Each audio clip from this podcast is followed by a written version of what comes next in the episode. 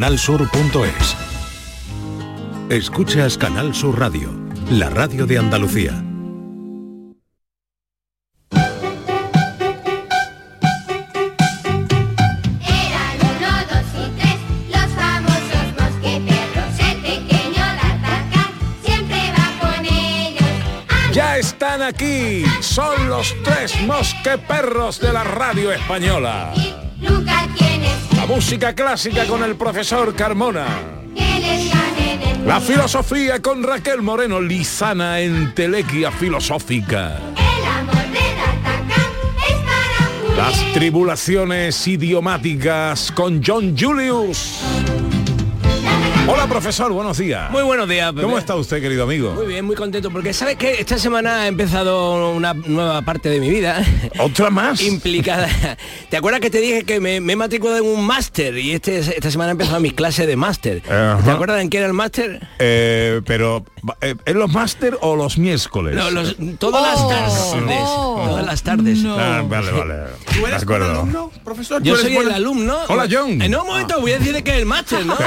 sí, pero que como ha hablado. Es verdad, ha hablado, claro, hay que presentarlo. No. Eh, mm, ¿Te acuerdan que era mi máster? Máster en Derecho Constitucional. ¿Qué te Derecho constitucional, profesor. madre Hay que hacer de todo.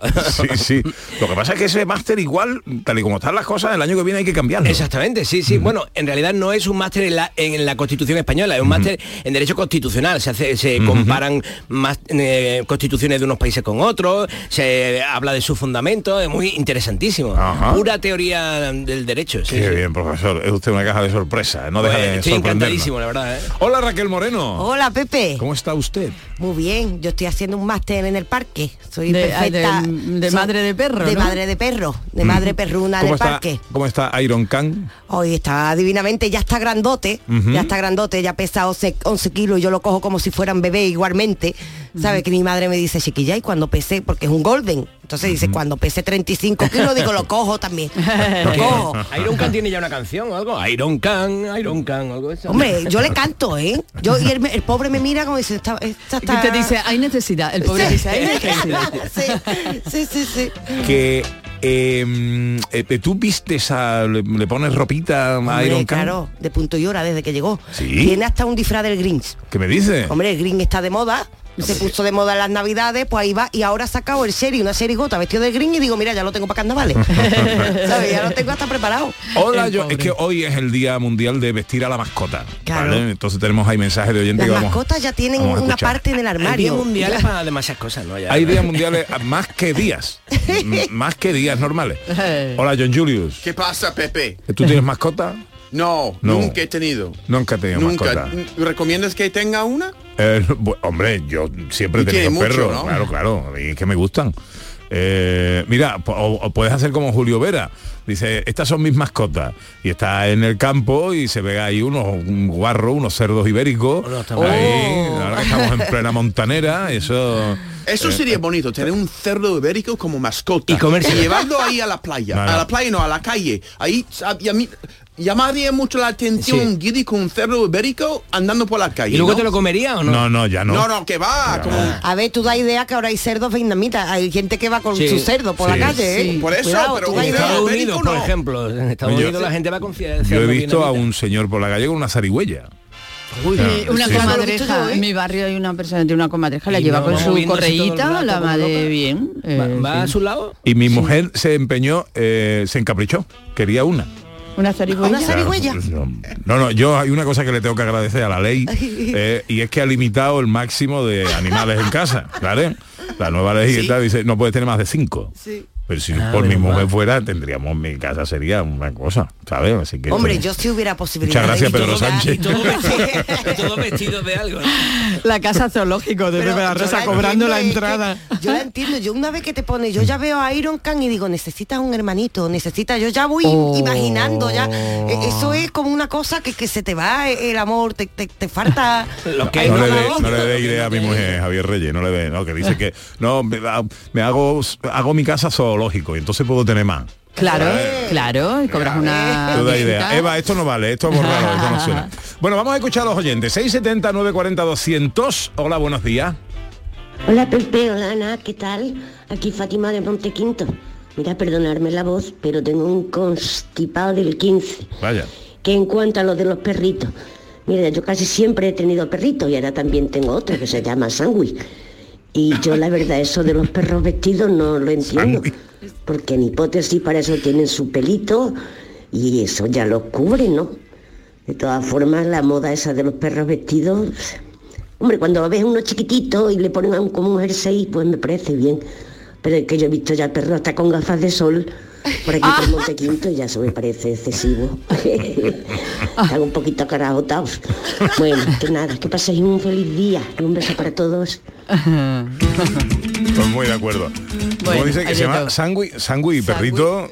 eh, Hombre, pero es gracioso, ¿no? Lo de Sí, hombre, sándwich, claro. Llamarlo sándwich está bien Sí. pensado, Está bien. ¿eh? O bocadillo, bocadillo. Eh, Podría llamar esto mi perro chiquitito, mi perro, mi, mi cerdo por la calle, lo llamo bocadillo. bocadillo. Bueno, Bocadillo. serranito lo puede llamar, ¿no? Si es un cerdo serranito. Ya, También. ya Serranito. Ah, serranito. No, mira, yo, el, el perro que tenemos, el- la última adquisición, que es un labrador, es negro. Sí. Bueno, que lo visteis aquí. Sí, sí. Lo bautizamos.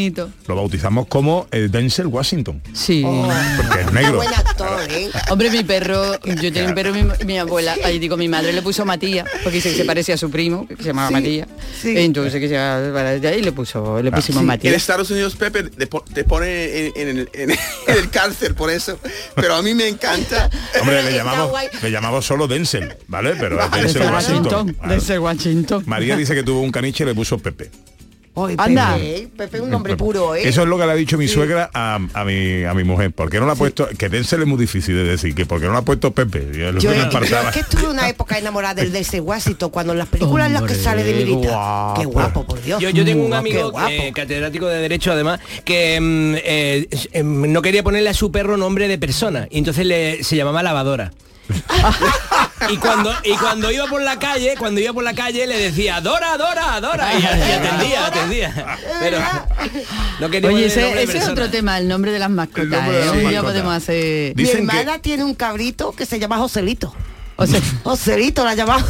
Dicen que lo suyo, hombre, para, para acomodar también a ellos a, la- a las instrucciones y todo esto, es que sea una, una palabra de dos sílabas. ¿Así? sí, ¿vale? es lo mejor. Por eso Denzel, por ejemplo. Ah. Denzel o Pepe, o, o yo qué sé, o Bobby, ¿no? Todos los perros. Sí. ¿Quién no tenía un perro que se llama Bobby? Venga, otro mensaje. Hola, buenos días. Hola, buenos días. Pues un conocido nuestro vistió a su perrita de primera comunión, incluso le hizo un reportaje, pero vaya, con su libro de primera comunión, su rosario, no le faltaba un perejil. Yo cuando me enseñó el reportaje no me lo podía creer, Ah. la verdad. Bueno, un saludo, que tengáis un buen domingo. Muchas gracias, muchas Bueno, gracias. Eli ha mandado ahora otra foto. Ha mandado otra foto, antes estaba vestida de novia y ahora pues está con su batita de estar por casa, que también tiene su perrita, qué pues su batita de tejido del Pirineo de estar por casa. Y tenemos más fotitos por aquí, ¿eh? A ver. Tenemos más fotos. Bueno, Isabel nos dice de Francia que ya no, que, lo- que los animales que le gustan son de peluche, ¿vale? Para acariciar, pero que si hubiera tenido mascota de verdad que tampoco lo hubiera vestido. Y Amalia nos manda, eh, dice que no es de vestirlo, pero que que este año le puso una sábana por lo alto y lo vistió de fantasma y que ahí estaba ahí está el resultado y Loli nos ha mandado la per Loli Soria, la perrita de su hijo vestida de bailarina ay qué mono por favor una foto preciosa vestida de bailarina con sus flores Dora se llama buenísima Venga, un mensaje, un mensajito más. Hola, buenos días. Buenos días, equipo. Pepe, Ana. hola Mira, mm, desde mi punto de vista, lo que estamos haciendo es humanizar a los animales, Mm. ¿sabes? Vale, porque mira, el animal tiene su piel preparada para el frío y el calor. Claro. Le ponemos ropita, que yo caí en eso, ¿eh? porque yo tenía una chihuahua. Y en el invierno le puse un trajecito, no quería ni muerta porque te lo quitaba. Pero bueno, es que si nos damos cuenta, bueno, equipación. Tienen los perros, vamos, tienen un vestuario mejor que el mío. Con eso te lo digo todo. Pero se nos ha ido un poquito la olla. Por lo menos ese es mi punto de vista desde el respeto, ¿eh? Cada persona que haga lo que le parezca bien con su animal. Pero la verdad es que lo estamos humanizando. Venga, que tengáis un buen programa Muchas gracias. y un saludo desde el puerto de Santa María Anda. para todo el equipo. Anda que no. Muchas gracias. Yo puerto de Santa razón. María. Anda que no. Yo digo que lleva razón, lo que pasa es que yo he caído igual. Bueno, o sea, hay- lleva razón, pero yo he caído. Hay quien, le llama, hay quien le llama a los perros personas no humanas, ¿no? Que es un concepto Sí, claro, que parece que se, caído ya ahí. que se ha puesto de moda. Sí. Eh, bueno, yo oigo el puerto de Santa María y no y, y- y- Ya se te va. y ya se me va la olla, claro. Wow. Se puede ser- se puede estar más a gusto ahí, por ejemplo, por ejemplo, ¿eh? en el en el ahí en el eh, en el malecón de, En el de- paseo, en el de- romerío. de- por ejemplo, Por ¿no? ejemplo. o te vas ahí a Cherry a la parte de Oy, Puerto oy, oy, Cherry oy. mirando a la bahía, a los ¿Por qué no barquitos. hacemos un programa ahí, Es Pepe? verdad, Venga, Pepe, vamos al puerto. Vamos lo hemos hecho, ¿eh? Pero Sí, deberíamos de volver no a hacerlo. Hay que repetir, hay que repetir. Hay que repetir. Hay que repetir. sí, sí. Venga, me pongo manos a la obra. Vamos con el bisturí. Bisturí, bisturí, se quería casar y quería vivir a la orilla del mar y gastaba levita, pantalón y fusil y por eso le llaman Bisturí, bisturí. Bueno, el profesor eh, Carmona nos trae el bisturí musical. Eh, seguimos con el análisis de las formas musicales. Sí, señor. Hay que explicar, mm, porque siempre puede haber algún oyente que se incorpore ahora o por primera vez, que por qué el, el bisturí eh, ataca la forma musical. Bueno, cómo se estructura una pieza musical también da prueba clara de cómo es la inteligencia humana y cómo va evolucionando a lo largo del tiempo. Porque mm, la historia de la humanidad es como la historia de un niño, Pepe. Al principio es un niño se le ocurren ideas muy sencillas y luego se le van i- i- ocurriendo ideas más complejas. Como estamos en el Renacimiento y estamos analizando las formas musicales religiosas del Renacimiento, vamos a ver cómo se inventan estructurillas para mm, cantar o para tocar mm, que funcionen, que le guste a la gente, que tengan cierto interés y ahora vamos a ver algún interés más, ¿no? Entonces vamos con las formas mu- em, eh, musicales vocales, las religiosas. La semana pasada vimos las formas vocales profanas y hoy vamos a ver las religiosas. Y, y os voy a contar el gran invento. Esto fue un gran invento, un gran invento publicitario. Eso, eh, en, en realidad, mm, todavía se sigue utilizando en cierto sentido en muchos aspectos y tú seguro que lo has hecho muchas veces, ¿no? Que es, coges una melodía, una melodía que todo el mundo se sabe y tú le haces un acompañamiento, ¿no? Pero tú puedes, en la segunda vez, hacerle un acompañamiento distinto, ¿verdad? Sí. Y sin embargo la gente sigue cantando lo mismo, ¿no? ¿Y cómo le resulta a la gente que está cantando esa canción con un acompañamiento distinto? Le parece distinta, ¿no? Pero están cantando lo mismo, ¿no? Entiendes que tú a lo mejor una sevillanita, ¿eh? tú te pones, la acompañas y dices, ahora se lo voy a hacer un poco más complicado el, el acompañamiento, ¿no? Y ellos siguen ahí cantando la melodía, ¿no? Pues esto se inventó en el Renacimiento y lo inventó el coral protestante. El coral protestante es una forma musical que se inventó Lutero, el, el famoso eh, religioso que dividió la iglesia en dos. Él quería que los, mm, que, eh, eh, los asistentes a los servicios religiosos mm, cantaran. Porque sabes que cuando tú cantas un texto en tu idioma, porque ya aquí empezaron a cantar en su propio idioma, cuando tú cantas un texto en tu idioma, no sé si os habéis dado cuenta cantando alguna canción, esa Lo idea... lo entiende. La idea no, pero la idea se te queda un poco en la cabeza. Yo, por ejemplo, tengo una teoría, un poco, ¿vale? Me voy a dar un salto. Eh, yo tengo una teoría de que ha hecho más por la homosexualidad en este país la canción Dos mujeres que se dan la mano que muchas mm, grandes mm, campañas de publicidad del ministerio. Porque la gente empezó a cantar una canción que era preciosa. Dos mujeres que se dan la mano, el mati viene después. Mujer lo hace- contra mujer, de Mujer contra mujer, exactamente. y, y todo el mundo metimos, o sea, a lo mejor no estábamos de acuerdo en aquella época con eso, pero esa canción, esas palabras se repetían en nuestra cabeza. Y eso nos hizo pensar, bueno, es verdad, no pasa nada, porque dos mujeres se quieran y se amen y, y hagan cosas juntas, ¿no? Entonces, mm, yo creo que ellos se dieron cuenta de eso, de que si tú metías un texto en la cabeza de la gente, aunque al principio la gente no se diera mucha cuenta del significado, pues eh, esto iba a servir para que el mensaje se fuera metiendo. A lo mejor luego te encontrabas en tu casa tarareando la canción y no te estabas dando cuenta que decía Dios es mi salvador, Dios es mi poder, con Dios estoy siempre a gusto, Dios me salvará de todo, ¿no?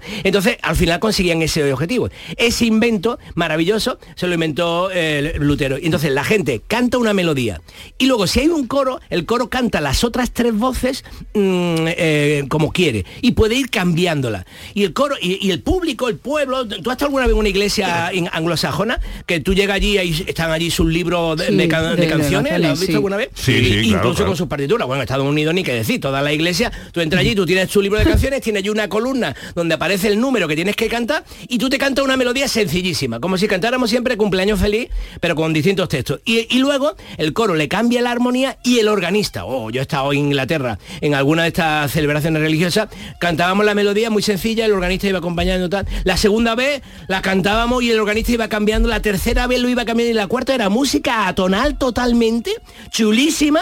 A mí, para mi gusto, a lo mejor alguien pensaba, coño, el, el- el organista está metiendo ruido de fondo mientras seguimos cantando la misma melodía. Pero el que canta la melodía se cree que es una cosa distinta, se da cuenta de que participa en algo que ha cambiado. Escuchemos os algunos ejemplos, un ejemplo. profesor. Primero vamos a escuchar una pieza, ay, además tengo mucha ilusión por decir esto, una pieza de Lucas Osiander el Viejo. Ah, qué maravilla. Canal Sur, Canal Sur posiblemente por primera vez en la historia ha, ha hablado de, de este gran compositor de 1534 a 1604, o sea, un compositor que estamos hablando de hace más de cinco siglos, que seguro que pocas veces se ha escuchado aquí, Lucas Osiander el Viejo, y vamos a escuchar este himnus, este himno en, en alemán, eh, donde el pueblo canta a una sola voz, mira.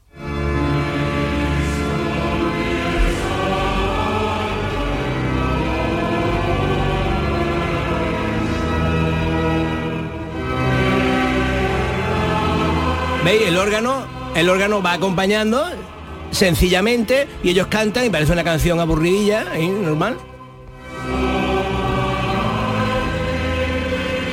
Ahora vamos a ver la misma mm, melodía eh, en otra versión donde el coro y la orquesta y el órgano van haciendo un acompañamiento distinto, mira. Ya que hay cuatro voces en el coro. Antes solamente se escuchaba una voz, que era todo el pueblo cantando, mujer y hombre cantando lo mismo. Si sois capaces con vuestro bisturí de intentar reconocer las voces que hay por debajo, o sea, no, no escuchéis la melodía. Intentad, por ejemplo, escuchar el bajo, que se escucha mucho, veréis que no hace la misma melodía.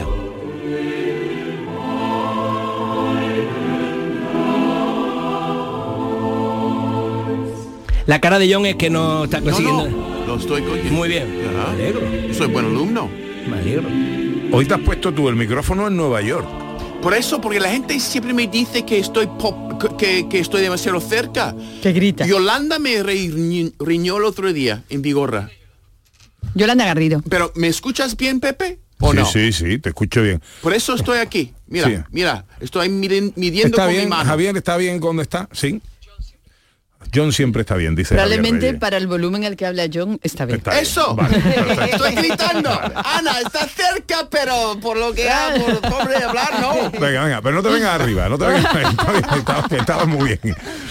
Venga, este era el acompañamiento a cuatro voces. Y entonces ya el acompañamiento va siendo distinto. Si tú sigues eh, cantando la misma melodía, tú vas a la iglesia, cantas siempre la misma melodía, pero el coro te puede ir haciendo un acompañamiento distinto y tú tienes la sensación de que estás cantando otra cosa. Este fue el truco, porque esto es un truco publicitario de los eh, eh, alemanes, de lo- del mundo anglosajón, con relación a, las canciones. Sin embargo, los católicos no hicieron eso. Los católicos seguían en latín, pero claro, ya la gente no se estaba enterando de lo que estaban cantando. Y entonces los católicos hicieron otra forma musical que se llama el motete. Claro, el motete es precioso, es mucho más bonito que los corales, pero ya no lo puede cantar el pueblo. Entonces ahí se produjo un problema y que era que la gente iba a la iglesia, escuchaba el coro y disfrutaba. Uy, cuidado con la palabra disfrute, porque la, Uh. la iglesia no quería que la gente disfrutara. Y de hecho, como tú recordarás, tú que eres un poquito mayor quizás, ¿te acuerdas? Eh, el concilio Vaticano II, porque tú has sido de esa época, eh, dijo que se acababa la música clásica en las iglesias y que había que hacer que el pueblo cantara. Y fue cuando, utilizando melodías populares, volvimos a cantar con guitarra en la iglesia. Tú has sido de la Sí, época en la que has cantado con guitarra en la iglesia. Y cantábamos canciones a lo mejor de, de, los estaba, Beatles. yo estaba en un coro. Santo, santo, santo, santo, santo es el. Señor. Llenos está. ¿Te El acuerdas? cielo y tierra de Yo tu quiero amor. decir que conocí la canción primero como santo que como canción de los De Beatles. los Beatles, Yo luego sí, vi, los Beatles y dije, ostras, los Beatles han cogido la canción religiosa esta que cantamos. Bueno, y, y la otra era la de Padre nuestro, tú, Tú que que estás, exactamente. En Claro, los que aman la verdad. ¿Y por qué fue eso? Pues porque el Concilio Vaticano II dijo que el pueblo tenía que cantar. O sea, el Concilio Vaticano II, imagínate, 500 años después casi, se dio cuenta de que los, los protestantes lo estaban haciendo bien, porque conseguían que el pueblo cantara. Y no que se hicieran esos coros tan maravillosos que la gente que iba a, lo- a la iglesia casi a un concierto. y, la- y- y los curas católicos querían que la gente escuchara la palabra y se llevara allí el mensaje, no que fuera ya un concierto. Y todavía lo estamos sufriendo porque cada vez que yo intento organizar un concierto en una iglesia, los curas católicos me dicen, no, la iglesia no es un una sala de conciertos. Y entonces, bueno, vamos a escuchar este maravilloso motete mm, eh, O Magnum Mysterium de Tomás Luis de Victoria.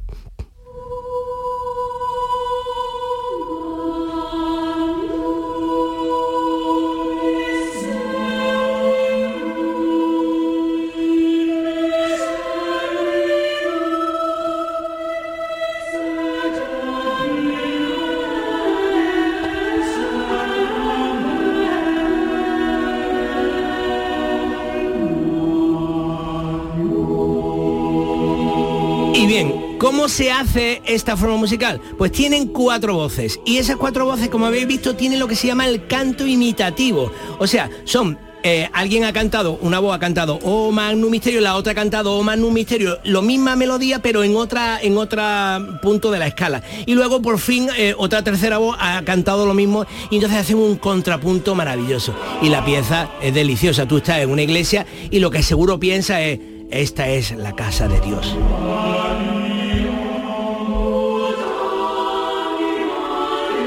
Casas de Dios de Viena me dice, es que ha hecho nuestro realizador Javier Reyes ha hecho un viaje en Navidad eh, maravilloso por Austria. Qué maravilla. Y dice que las iglesias de Viena eh, prácticamente todas se usan para conciertos. Claro, Los, sí. los altares se suben. Sí, eh, Es que hay otra conciertos. cultura. Aquí tenemos muchos problemas. Se dan conciertos, pero con muchos problemas. O sea, sobre todo lo relacionado con el cabildo y tal. El cabildo ahí hay gente ahí que no que impide que, que se den conciertos y, y- y es una lástima. Una lástima porque esta música. Tú fíjate, cuando mi madre era joven, recibían mm, todo el orbe católico de todo el mundo recibió una, una revistita con partitura de música coral clásica y, y, eh, que, se llamaba la revista Concilium o algo así. Recibían en toda en todo el orbe católico partituras mm, mensualmente. Entonces la iglesia española tenían allí sus libritos con partituras que eran maravillosos. Y luego de pronto llegó el Concilio Vaticano y eso se cortó totalmente. Enseguida las tribulaciones eh, no ya solo musicales, también eh,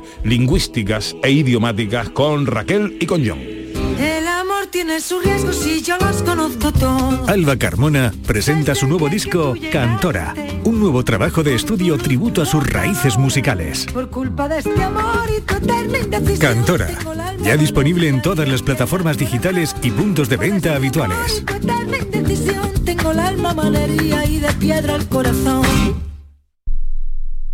¿Ya conoces las lavadoras Nevir? Lavadoras de hasta 12 kilos con motor inverter y etiqueta energética clase A. Porque Nevir siempre piensa en el ahorro de la factura de la luz. Con las lavadoras Nevir podrás esterilizar la ropa deportiva y disfrutar de su velocidad de centrifugado y sus tres modos de lavado rápido. Disponible en tiendas Factory Electrodomésticos Marisol. ¿Has pensado en instalar placas solares en tu vivienda o negocio? Con Sol Renovables, enchúfate al sol. www.solrenovables.com o 955 35 53 49. Jesús Vigorra, Mariló Maldonado. Yuyu. Antonio Caamaño. Rafa Cremades, Pilar Muriel. Carmen Rodríguez Garzón, Inmaculada González. Jesús Márquez. Todos están en Canal Sur Radio Sevilla. La radio de Andalucía en Sevilla.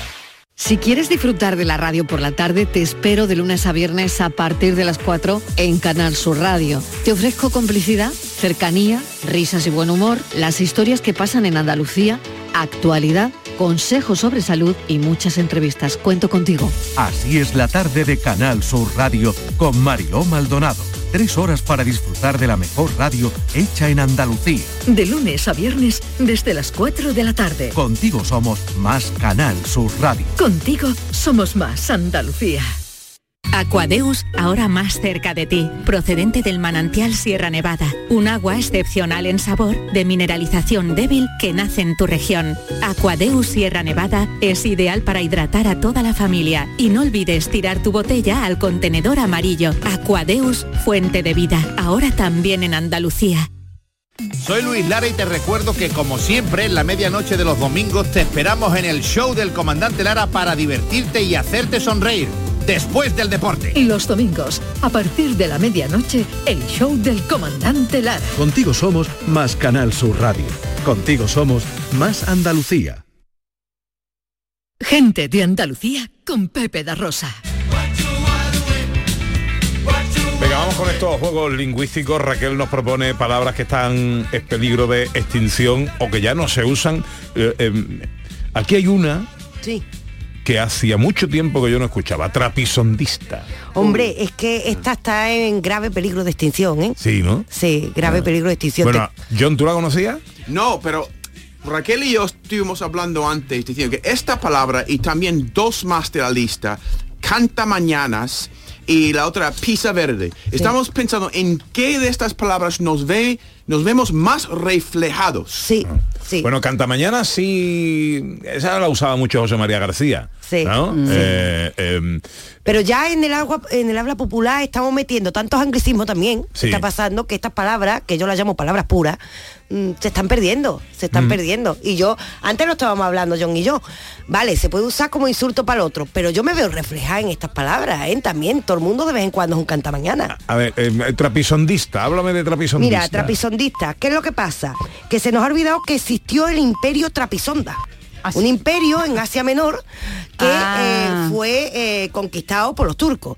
Y el Quijote, en la obra del Quijote, el Quijote siempre dice que él va a ser el emperador de Trapisonda. Pero ¿qué pasa? Que ya este imperio estaba desaparecido. Entonces se nos quedó la idea de que el que persigue lo imposible, que no vale para nada, perseguir ese imposible y que es un poco jartible, queriendo perseguir eso que no puede, con esa idea quijotesca, es un trapisondista. Pero claro, se nos ha olvidado el imperio de Trapisonda, se nos ha olvidado el Quijote y no usamos esta palabra. Qué, qué bueno. ¿Y, y Canta Mañana cuál es el origen de...? Por canta mañana de unidos palabras, cosa que pasa mucho en el español realmente.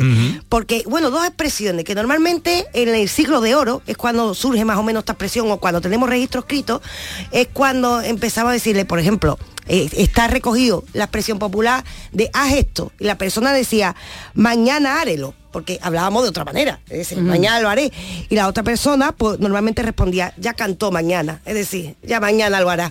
Y del ya cantó mañana, ya cantó mañana, que es ya lo dejo para mañana, Oh, sale el yo vivo canta una- mañana. en una casa de canta mañana. De canta Mis mañana. hijos, mis hijos siempre, cuando digo algo, dicen que mañana lo hago, papá. Yo de vez en cuando soy canta mañana, ¿eh? O Yo sea pero ¿eh? Yo pensaba que un canta mañana era más alguien que decía tonterías, ¿no? También, o ya después alguien se que queda- sí. Porque se queda el sentido peyorativo del que lo iba dejando todo para mañana. El origen es este y después se va quedando ese sentido peyorativo. También en español somos muy creativos para meter a sesiones nuevas, para insultar. Hablando Sí. claro. Entonces, el que lo deja todo para mañana, el que no hace las cosas, el que habla El por no hablar. es serio, el que no es serio, Claro. una persona que no es seria, Que ¿no? no Que es for- exacto, Sí, o sea- que no cumple lo que promete, que no sé qué, que vale, vale, vale, una persona, vale. ¿Y es- Mm. esa expresión existe en Estados Unidos, John? ¿El Em, canta mañana? Well, se dice que hay una- un refrán que es em, eh, don't leave for tomorrow what you can do today. No deja para mañana lo que puedes hacer hoy. Sí. Pero eso, eh, a mí me encanta esto más, porque es una forma de que yo soy así. Ah, yo, creo- yo, yo me veo más como trapisondista, porque como ha dicho Raquel, los trapisondas son las hazañas inútiles y las trapisondistas son los enredadores, los que se meten en líos casi inam- imaginarios, los que nos sacan nada más que más problemas. Yo hago eso todos Yo los días. también soy trapisondista de vez en cuando, que me hago una película en la cabeza de algo que quiero hacer que al final no lleva a ninguna parte y va película sobre película. Sí. Yo Oye, creo que todo el la- mundo de vez en cuando Y la otra que has dicho, lo de. Pizza Sí. Verde, que yo no había escuchado nunca. pizza verde. que- y además esto viene bien hoy en día porque en el fondo el pizza verde es un posturita. Un Ah, posturita, hoy, en- hoy que hay tanto postureo, que era un pizza verde antes, alguien que iba muy bien vestido, muy de esto, ¿y qué se hacía entonces para posturear? Pues caminar por el parque, pero con mucho Ah. cuidado, por encima como pisando la hierba de puntilla. Entonces, Sí, me lo que es el postureo de ahora con el selfie antes era pasear por el parque con mucha finura. Y eso es un pisa verde, pues un presumido, un posturita. Ay, Bueno. pues yo lo voy a usar, el pizza Sí, verde. no, me, ah, me gusta, me pizza gusta. verde. Yo de vez en cuando también soy pizza verde, lo reconozco. Sí. ¿Eh? También. Bueno, vamos con un poquito de refranes americanos. Eh, eh, nos habíamos quedado, eh, estaba Mira. a, a vueltas con la mierda. eh, Claro. John. Vamos a poner Pues ya Ana, pasado la al tanto. lotería, ¿eh? Mira, al tanto, Ana, mira, hay, si tú llamas a alguien mierda de simio, en inglés, ape shit, significa que esta persona es enfadadísimo. Si llama a alguien mierda de murciélago, bad shit, significa que está, está loco perdido. Y si llama a alguien mierda de pollo, chicken shit, significa que es un cagón, una cagona, que eh, tiene miedo de todo. Eso lo vimos Entonces, la semana pasada. Yes, eso. ahora, Yo gusto entonces... la mierda, ¿eh? Mucha mierda. Entonces, hoy Pepe tenía mucha curiosidad por qué, por ejemplo, llamar a alguien un artista de mierda de todo, a bullshit artist, ¿qué significa? Entonces, las cuatro opciones. ¿Tú crees que es, es un artista pésimo? ¿Un artista maravilloso? ¿Un embustero? ¿O rotundamente honesto? Una bullshit artist. ¿Cuál es? El primero, ¿no? Un Yo creo que pésimo. Oye, lo de bullshit, eso sí, sí, en las series americanas Oh. se, se usa para todo, ¿eh? Cuando Yeah. no le gusta algo, ah, eso es un bullshit. Eso. No, no, Automático qué bien lo dice. diciéndolo. ¿Ves qué significa mentiroso? Tú eres, tú eres un bullshit, un embustero. Una persona que está siempre diciendo mentiras es a bullshit artist. A bullshitter, alguien que suelta mucha mierda de toro, es un mentiroso. Entonces, mira, bullshit artist, sí, está en todas las películas. Sí, sí, sí, Sí. pero cuando no le gusta algo, es ah, bullshit. Yeah, eh, bullshit, yeah, mentira, bullshit, mentira, Sí, sí, bullshit. sí. Vamos con Número- otro. número cinco, número cinco. Pepe, si llamar a alguien la mierda, la mierda, Sí. significa que esta persona es A, el último mono, B, la alegría de la fiesta, tres, el puto amo, y D, un tonto pelado. Yo me creo que la última. Yo también pienso que un tonto pelado. Sí. Que me encanta esa expresión. Me ¿eh? encanta. Tonto pelado. Es que las opciones que que, da, tonto. si no son, también deberían ser de buena que son alimentárselas. ¿eh? Tonto pelado Eso, tonto. eso robó de mi suegra, un tonto pelado. Mira, significa es, tú eres el puto amo. ¿Qué dice? Ya, si tú llamas que es the shit, tú eres el puto amo. Pero, ah, bueno, no puedo Es decir que a les gusta mucho la mierda a los americanos. ¿eh? Oh, mucho. Pero eso digo yo, ¿de dónde Es que viene les tan... gusta mucho la mierda. Sí, por eso no tenemos eh, bidet. Pero tantas tantas expresiones con tan, que Sí. ay, qué variedad, entonces, ¿no? eh, pero no co- como un insulto, no. No, no, no, es un cumplido. Es un cumplido. Sí, if I say, Pepe, you're the shit, estoy diciendo, Pepe, tú eres el puto amo. Ea. No hay, no, no hay bidet en América. Muy no poco, tenemos, no muchos No, no. culos sucios. Pepe. Mucha mierda en los gulos. Por Hay, eso hay. hay que, hay que. Por eso estamos ahí obsesionados Por con eso venden las toallitas. Ahora. Digo, La están potenciando Venga, ellos. el 6, para Uno. terminar con la mierda. Pero Uno, quiero, ¿vale? quiero hacer un paréntesis. eh, cualquier civilización que no tenga bidet está retrasada. Aquí, Digo. aquí- Ya, ya, ya. aquí Yo termina mi. Estoy mucho más avanzado aquí, profesor. Ya, mucho más. Sí, señor. Con la música no, con la mierda sí. Mira, llamar a alguien una mierda, oh shit, oh shit, significa esta persona es una mierda, un gracioso, un viajero impertenido, un apestoso, Empedernido. empedernido. Eso. Me encanta esta palabra, que aun- aunque no puedo decirlo. Me encanta. O un apestoso. Pues, pues yo no sé. Yo diría Sí. que la, la primera. Claro, Correcto. un- eh, una una, mierda. mierda. Entonces, the shit O sea, que es literal. Ya, ya. The shit, La la, diferencia entre- mierda, el puto amo. A shit, una mierda, es un- una mierda. Es igual en, en- en- en- en español, cuando dice que, por ejemplo, eh, la puta madre, significa que está bueno. Hoy, nos estamos colando, ¿eh? Estaba Nos- aquí con el romancero gitano. Pero no si digo que, si digo que utiliza esta P, la palabra P de otra forma, significa que es un insulto. Si lo dice de otra forma, Ah, ¿sabe vale, o vale, quiero vale, decir? vale. es que no es lo mismo la mierda que una mierda. Entonces tú quieres decir como cuando te dice, ay la hostia, con alegría. Sí, Ah, sí, sí, sí, vaya sí. que llevamos. Sí, sí, sí. que eso ¿Queréis es que me verdad, echen de ¿eh? aquí? No Sí, veas, sí, ¿eh? sí. No Bueno, veas. ya, ya. Hemos desayunado Juan Venga. Ramón Jiménez. ¿eh? Oye, ya, que, ya que hablamos de esto, la expresión, habrás oído hablar, la expresión eh, eh, cuando se desea suerte a alguien en el mundo del teatro, en el mundo del espectáculo. También, ¿verdad? Sí. ¿Sabes de qué viene? Sí, no, no. Y sí, viene de que había en, en lo- aquellos tiempos, si había mucha mierda en la calle, significa había muchos caballos llevando carros a los teatros y dejaban mucha mierda en la calle, ¿no? Había sido señal de éxito. Éxito porque había mucha gente yendo en sus coches. Yes. Yo protesto por esta expresión. A mí me Sí, la a mí dan no me cuando gusta. voy a salir al escenario. Sí. Digo, pero, o sea, voy a salir, ya estamos todos, los músicos, tal y cual, y voy a salir al escenario y me dice, mucha mierda. Uf. Y yo digo, o sea, mucha mierda sería el día anterior, que tenga mucha mierda mañana significa que haya mucha gente en tu público, ¿vale? Pero ya estamos aquí, ya se han sentado, ya los que han venido han venido. ¿Para qué me dice antes de entrar a, a dirigir? Mucha mierda, dime, disfrútalo, pásalo bien. Es verdad, Muy es verdad, suerte, es verdad, es algo verdad. así, pero mucha mierda, una Bueno. expresión horrible. A mí no me la digáis más, por favor. Vale, vamos a cambiar los aromas de esto. venga. Y con mi guitarra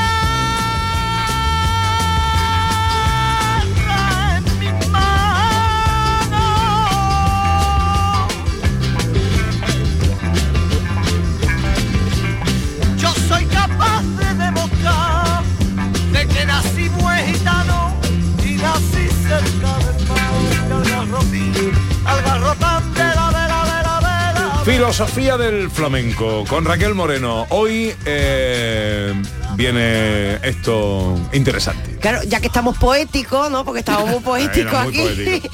Pues vamos a tirar por la poesía. Vamos a escuchar un momentito un tema a ver si reconocemos al autor. Venga. Tiene mi tarara un vestido Hombre. verde lleno de volantes que el aire lo mueve. Ay tarara,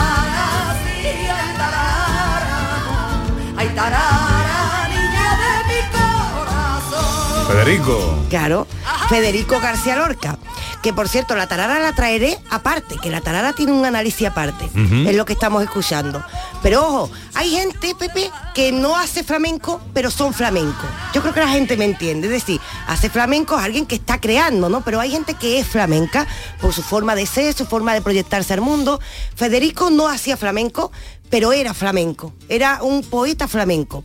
Y además era flamenco porque él en su Granada ya eh, se cría en un ambiente muy flamenco. Su abuelo es seguidor del cante flamenco, su madre, su tía. Él dice que su niñera le canta nana flamenca. Estamos en una Granada muy flamenca. Entonces él lo recibe desde chiquitito, podemos decir. Y encima a medida que él va creciendo, él se reúne con mucha gente de la cultura y conocemos su relación con, por ejemplo, Dalí, Buñuel, pero hay que recordar su, su relación con Ramón Menéndez Pidal, que le dice, oye, investiga, ya que te gusta la poesía, esos cantes que hay en el pueblo. ¿Qué cante había en el pueblo en su Granada? Pues cante flamenco, es lo que había. Entonces él se acerca a estudiar flamenco desde la perspectiva de un poeta. Y en este acercamiento, finalmente se crea un Federico García Lorca que, como digo, no hace flamenco, pero es flamenco. Y esto lo demuestra en su propia obra. Una obra que nos trae el poema del cante hondo, ¿A qué se referirá con ese cantejondo, no? Una obra que nos trae romanceros gi- gitanos, donde la siguirilla, por ejemplo, un palo del flamenco, es descrita como una muchacha morena, donde la soleá es descrita como una mujer vestida de negro, la saeta como una virgen en Semana Santa, la petenera como una bailaora. Todos estos elementos del flamenco se van a convertir en elementos poéticos y él va a elevar el flamenco a la poesía y va a hacer de la poesía por un germen para los flamencos. Porque claro, ¿qué provoca esto? Que un poeta que es flamenco trae esta obra y ¿qué hacen los flamencos de la época? Ponerle música a su poesía, que es lo que estamos escuchando. Tanto que dentro del flamenco, Pepe, se van a crear las lorqueñas. Las lorqueñas que no están reconocidos como un palo propiamente dicho, porque puede haber lorqueñas por bulería, por tango, por cualquier ritmo. Pero ¿qué son las lorqueñas? Pues los poemas de Lorca cantados eh, a, a través del flamenco, a veces por tango, a veces por bulería, normalmente por cante festivo. y muestra de unas lorqueñas, os vamos a ir eh, en las lorqueñas como este poeta ha cogido el flamenco, pasé poesía y después la poesía crea flamenco, dando lu- lugar a la lorqueña. Vamos a escuchar una de la mano de Carmen Linares. Yo me subí a un pino verde, ay por ver si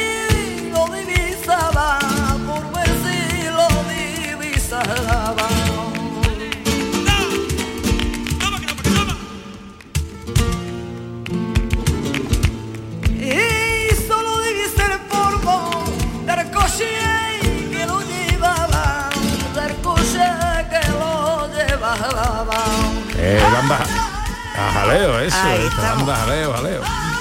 Esto es un clásico, un símbolo, diría yo, de Andalucía, en el que se está uniendo, se, se está cogiendo la mano nuestra poesía más elevada con nuestra música, con el flamenco. Esto gracias a Lorca. Y el Anda Jaleo ha sido reproducido por ya una gran cantidad de, de artistas flamencos, el café de chinitas también.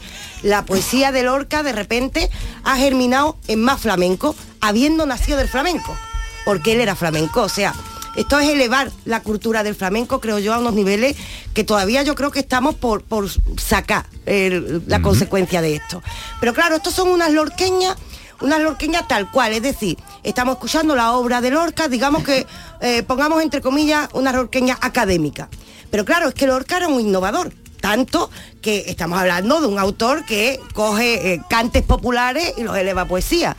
Pues ¿qué hacen muchos flamencos? Innovar de la mano y de la inspiración de Lorca, cogiendo la obra de Lorca, cogiendo el flamenco y diciendo, yo voy a meter aquí algunas mm, innovaciones heterodosas. ¿Quién era un gran heterodoso del flamenco, pero también un gran artista del flamenco? Pues como no, Enrique Morente, Hombre. que también nos trae a Federico García Lorca. La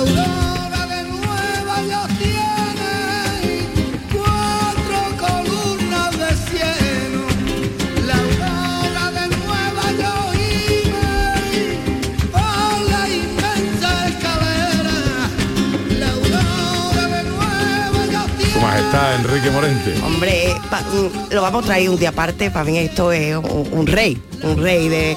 Pero mira, ¿qué te parece, John? La aurora de Nueva York, estás diciendo este hombre. Sí, es uno de los artistas españoles con más alcance en, en- en Estados Unidos. Claro, y Yeah. está cantando Poeta en Nueva York. Poeta en Nueva York. Poeta en Nueva Ya, York. ya. De repente, En parte por eso, creo. Claro. Vivió en Harlem y tenía estos Mm. poemas sobre la ciudad, sí. Mm. O sea, Lorca, Lorca es el poeta andaluz. No somos muy conscientes de. Yo hablé una vez con un eh, filósofo italiano que decía es que allí le llamamos el poeta teniendo a Dante, o sea, lo ponen al nivel nosotros lo que pasa es que decimos, bueno, Lorca, un poeta más.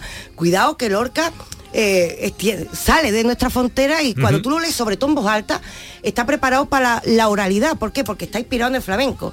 De repente escribe poeta en Nueva York y de repente un flamenco como Enrique Sí, Morente es- le ya. pone música a poeta en Nueva York. Sí, por, ah, después de haber viajado mucho y ser un poeta cosmopolita, sigue siendo un, po- un poeta muy local. Sí. Es, es raro que Es tiene... andaluz y cosmopolita. Sí, lo- Mm. al mismo tiempo. Sí. Y hay muy pocos poetas que o artistas que pueden conseguir esto, Mm. ¿no? Co- conquistar los dos sitios al mismo tiempo. Está llevando bueno. Andalucía al mundo Mm. y el flamenco ya pues le Y está poniendo el banda sonora. Andalucía también, ¿eh? Por supuesto, Ya, ya, ya. por supuesto, sí, sí. Ya, ya. Y ya le estamos poniendo banda sonora y ya por elevarlo más, por supuesto, aquí nos podríamos llevar ahora hablando de muchos artistas flamencos que han traído a Lorca, pero no podemos dejar pasar una obra muy heterodosa que ahora mismo todo el mundo amamos, pero en su momento todo el mundo criticó, que es una obra de Camarón de la Isla que nos trajo la nana del caballo grande, pero ya para redoblar nos trajo una obra que se convirtió en un símbolo del flamenco, la leyenda del tiempo.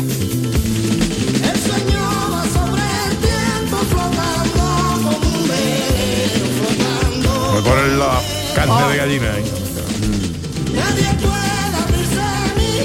Como bien dice, esto es hoy, eh, no ya solo un clásico en el flamenco, esto fue la revolución. La revolución en, del en flamenco. el flamenco, gracias Sí. a esta obra, Mm. eh, la leyenda del tiempo de Camarón, que en su día los que la compraron, los seguidores de Camarón, iban a las tiendas a descambiar el Sí, disco, a devolver el disco, profesor, porque decían, esto, esto no es flamenco, a mí me han engañado, ¿no?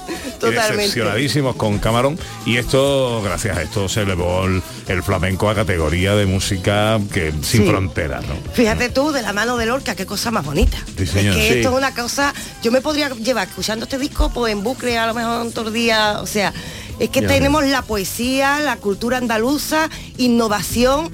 eh, este disco es para no perdérselo. Lo que pasa es que también todo lo nuevo al principio provoca rechazo, Pepe. Sí, también es verdad.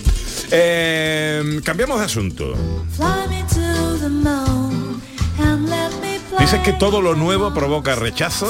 Eh, yo espero que esto de lo que vamos a hablar ahora, que es nuevo, no provoque ningún rechazo, Ana Carvajal, sino más bien todo lo contrario. Todo lo contrario, nos gusta ser portavoz y ventana de lo nuevo, de lo de la cultura, de los que empiezan y de contar, bueno, pues este tipo de buenas noticias. Se nos acercó hace poco una escritora, una escritora a la que le gustaría hablar de y que hablásemos de su libro.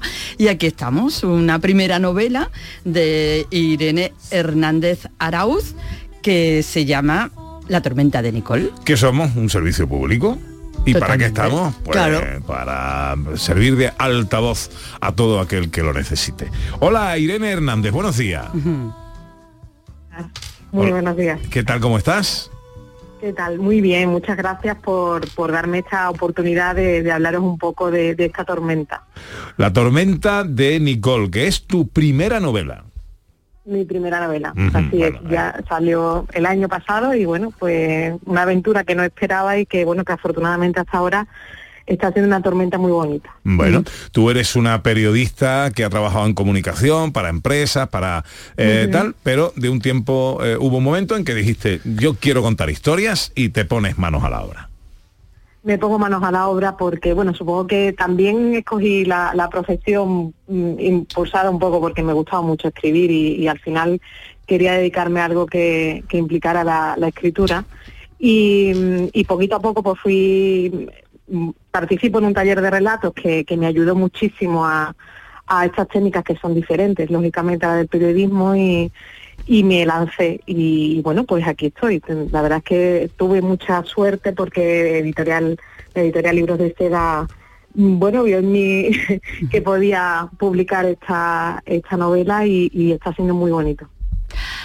Háblanos de la novela, eh, de qué género es, cuál es la sinopsis que se cuenta en La tormenta de Nicole. Pues mira, la, la tormenta de Nicole es, mm, es una historia que mezcla romance, romance y suspenso, porque al fin y al cabo un poco son los géneros que en los que yo me, me siento cómoda como lectora, ¿no? Es lo que me, encanta la novela negra, la novela de misterio y, y también la, la novela que, que tiene una historia de amor. Y, y Nicole es, es una sevillana que, que, bueno que se vuelve de, de Barcelona, de donde ha estado estudiando y trabajando, mm, con un desengaño bastante grande y muy perdida. Y vuelve a, Sevilla, a su, ciudad, y aquí conoce a Leo. eh, un chico, bueno, pues que la atrae, con el que se empieza a ver que, parece que puede surgir algo, pero el problema es que Leo tiene un bagaje importante y ahí es donde está la parte de, de suspense quizás que, que pues tiene un pasado cargado de secretos y en el que interviene una sociedad secreta relacionada con el mundo del arte y bueno pues lo que parece que iba a ser un, un inicio tranquilo pues se vuelve una tormenta. ¿Para qué tipo de públicos es em, La tormenta de Nicole, Irene? ¿Para Bueno, qué tipo pues de yo, lector? De lector, pues yo creo que es para, para un lector que, que le guste eso, ¿no? Le guste que, que le cuenten historias que, que vayan un poco más allá y que además puedas aprender algo, porque se habla de arte, del mundo de, de, de las obras de arte, se habla de mm, anécdotas que han pasado en, en- en el mundo del arte, pero también es una historia yo creo que muy entrañable, de amor, de, de esperanza, de que todos podemos, bueno, empezar de nuevo. Yo creo que sí. ¿Dónde con- y cómo conseguir y hacernos con la primera novela de Irene Hernández Arauz, La tormenta de Nicole? Pues está en, la- en las plataformas principales, mm, en las librerías eh, grandes, pero también se pueden pedir. Y yo siempre digo que, la- que el que tenga una librería de barrio, que aunque no esté allí físicamente, porque bueno, normalmente las librerías más pequeñitas, pues lo que tienen son los, los libros más, más actuales por espacio y la- los más superventas, digamos, pero yo siempre animo a que se pida las librerías de, de los barrios que lo podrán traer sin ningún problema. Irene eh, Hernández, en- en- enhorabuena, felicidades, que como, como decíamos al principio, que esto por nuevo no provoque rechazo, sino todo lo contrario, te vaya muy bien y aquí nos tienes a tu disposición para lo que necesites. Muchas gracias, Pepe y Ana, por, por abrirme este huequito. Una serie, profe, que nos trae hoy? Pues, eh, ¿sabes que el lunes pasado fue la entrega de los Globos de Oro, de los que hablamos aquí, avisamos, porque es una entrega que siempre es... Los Golden Globe. Sí, señor, que es la antesala. Muy bien, muy bien. La antesala de los Oscars. Pero claro, luego los Oscars no se habla de serie de televisión. Y entonces os traigo una serie de televisión que obtuvo el mejor, el Globo de Oro a mejor miniserie, el, mejor, el Globo de Oro a mejor actriz y el Globo de Oro a mejor actor. O sea que está muy, muy bien apoyada. Y se llama Bronca. Amy, ¿estás bien? Sí.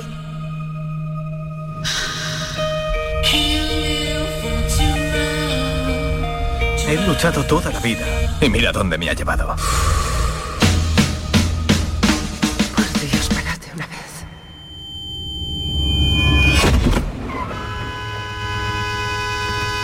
Ahí está el conflicto. O sea que se llama bronca porque hay bronca, o porque el hombre se llama bronca. hay un o porrazo. Hay un porrazo, Ah. hay, hay dos coches, se ch- chocan un poco y se gritan y se, se enseñan el dedo por la ventana, es lo típico. A partir de ahí, eh, todo lo que pasa con esas dos personas que han chocado en ese, en ese eh, pequeño accidente, ¿no?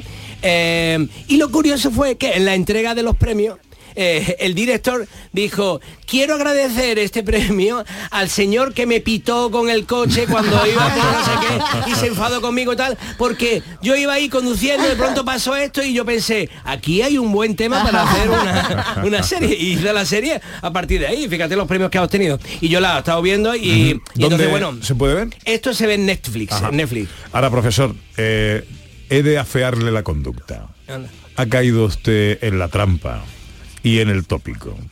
Ha dicho los globos de oro y no se ha resistido a decir La la, antesala. de los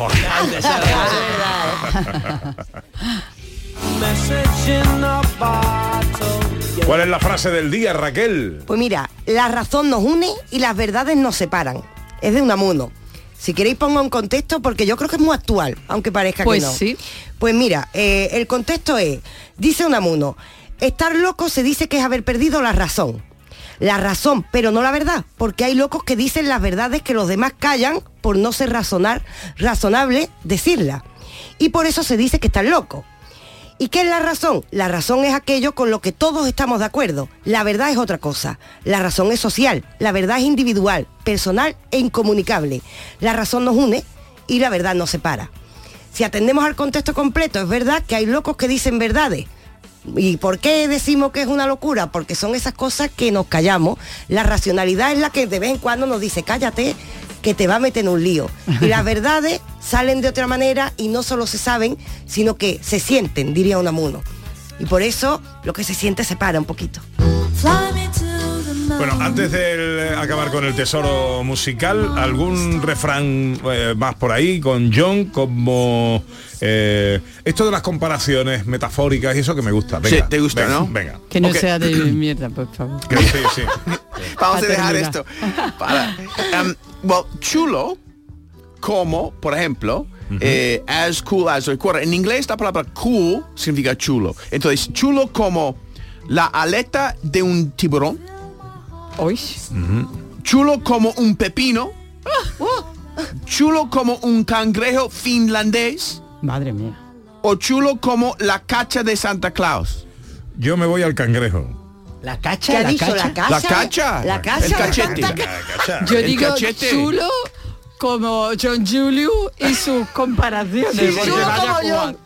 ¿verdad? No, no puedo John. elegir ninguna de las cuatro, me parecen surrealistas Sí, todas. todas, ¿no? Es que lo Sí. del cangrejo como es ese ¿La cangrejo. cacha o el cachete? El cachete. Ah, la cara. El es que no cachete tiene de nada que ver. aquí. Ah, bueno, no, no. La cacha es La cacha, ¿Ah, sí? la cacha. La es el Yo culo la pierna. culo. Volver, yo Ah, quería decir la cacha. Ah, vale. Es que mi mujer me ayuda con estos a veces y me se me olvida. Bueno, ¿cuál es? eh, eh, un pepino. Cool as a cucumber. Porque es, eh, porque es como suena y también un cucumber, un pepino es muy fresquito, ¿no? Sí, ¿no? eso sí. Fresquito. Eso sí. Jamás se me ocurriría pensar que algo es chulo como un pepino. You're as cool as a cucumber. Aquí se dice que va como un pepino cuando algo va muy bien, muy, Muy rápido. rápido. como Sí, es- sí, sí, como sí. un Un pepino. pepino. Es verdad. Venga, Pero- uno más, que pero me bonito no, bonito no. Eh, él es tan en forma como una persona. As fit as, ¿no? Como va al gimnasio eso, ¿no? Está en forma. Estar en es tan forma en como- forma como un vendedor de cacahuetes en un partido de béisbol, porque tiene que andar mucho, Es verdad, y subir y bajar. ¿no? El hombre. Un sherpa, también. También. Sí. ¿eh? Un salmón nadando río arriba, También. también, ¿no? Bueno, Sí. siempre, siempre nada en Río Arriba. ¿Quién? Ya, es verdad. Sí, sí, sí. y un violín. Un violín. Informa como Eh, claro, violín. porque tiene que estar Por muy la, en por, forma la para ame- tocar. por la americanada me quedo con la primera, el vendedor de cacahuetes. Yo el salmón lo veo, ¿no? Yo el segundo, el segundo. ¿El segundo? el Sherpa. El Sherpa. Bueno, pues yo digo el violín por decir diferente. Es un violín. Fit as a fiddle. Eh, Fit as a fiddle. Estar en forma como un violín. Claro, porque, ¿sabes? Con la música tiene que tenerlo muy bien en forma para que suene Afinado. bien, ¿no? Ah, Estar en forma. Fit as a fiddle. Qué ingenio. Bueno, seguimos la semana que viene ¿eh? con las comparaciones y las metáforas americanas. Los americanos son unos frenos con esto. Profesor, un tesoro musical. Pues sí, señor, un tesoro es que mm, buscamos un cofre, lo abrimos y encontramos una pieza maravillosa como este Salve Regina de Händel, maravilloso, cantado por Grace Davison. Fijaros qué maravilla, cómo se van a hacer estos pequeños silencios que crean una tensión maravillosa.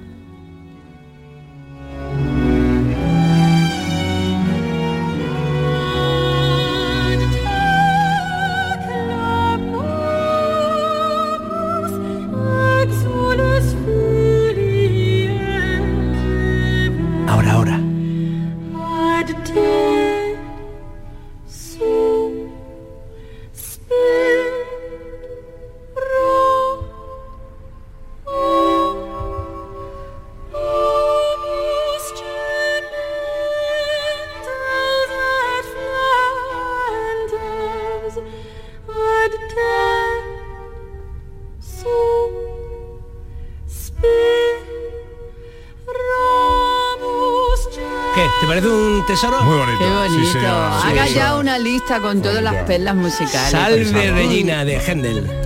Gracias, profesor. Un placer. Gracias, Raquel. un placer también. Gracias, John. Igualmente un placer. Estás en forma Como un como, pepino. como un Como un pepino. pepino. Llega la información a Canal Sur Radio.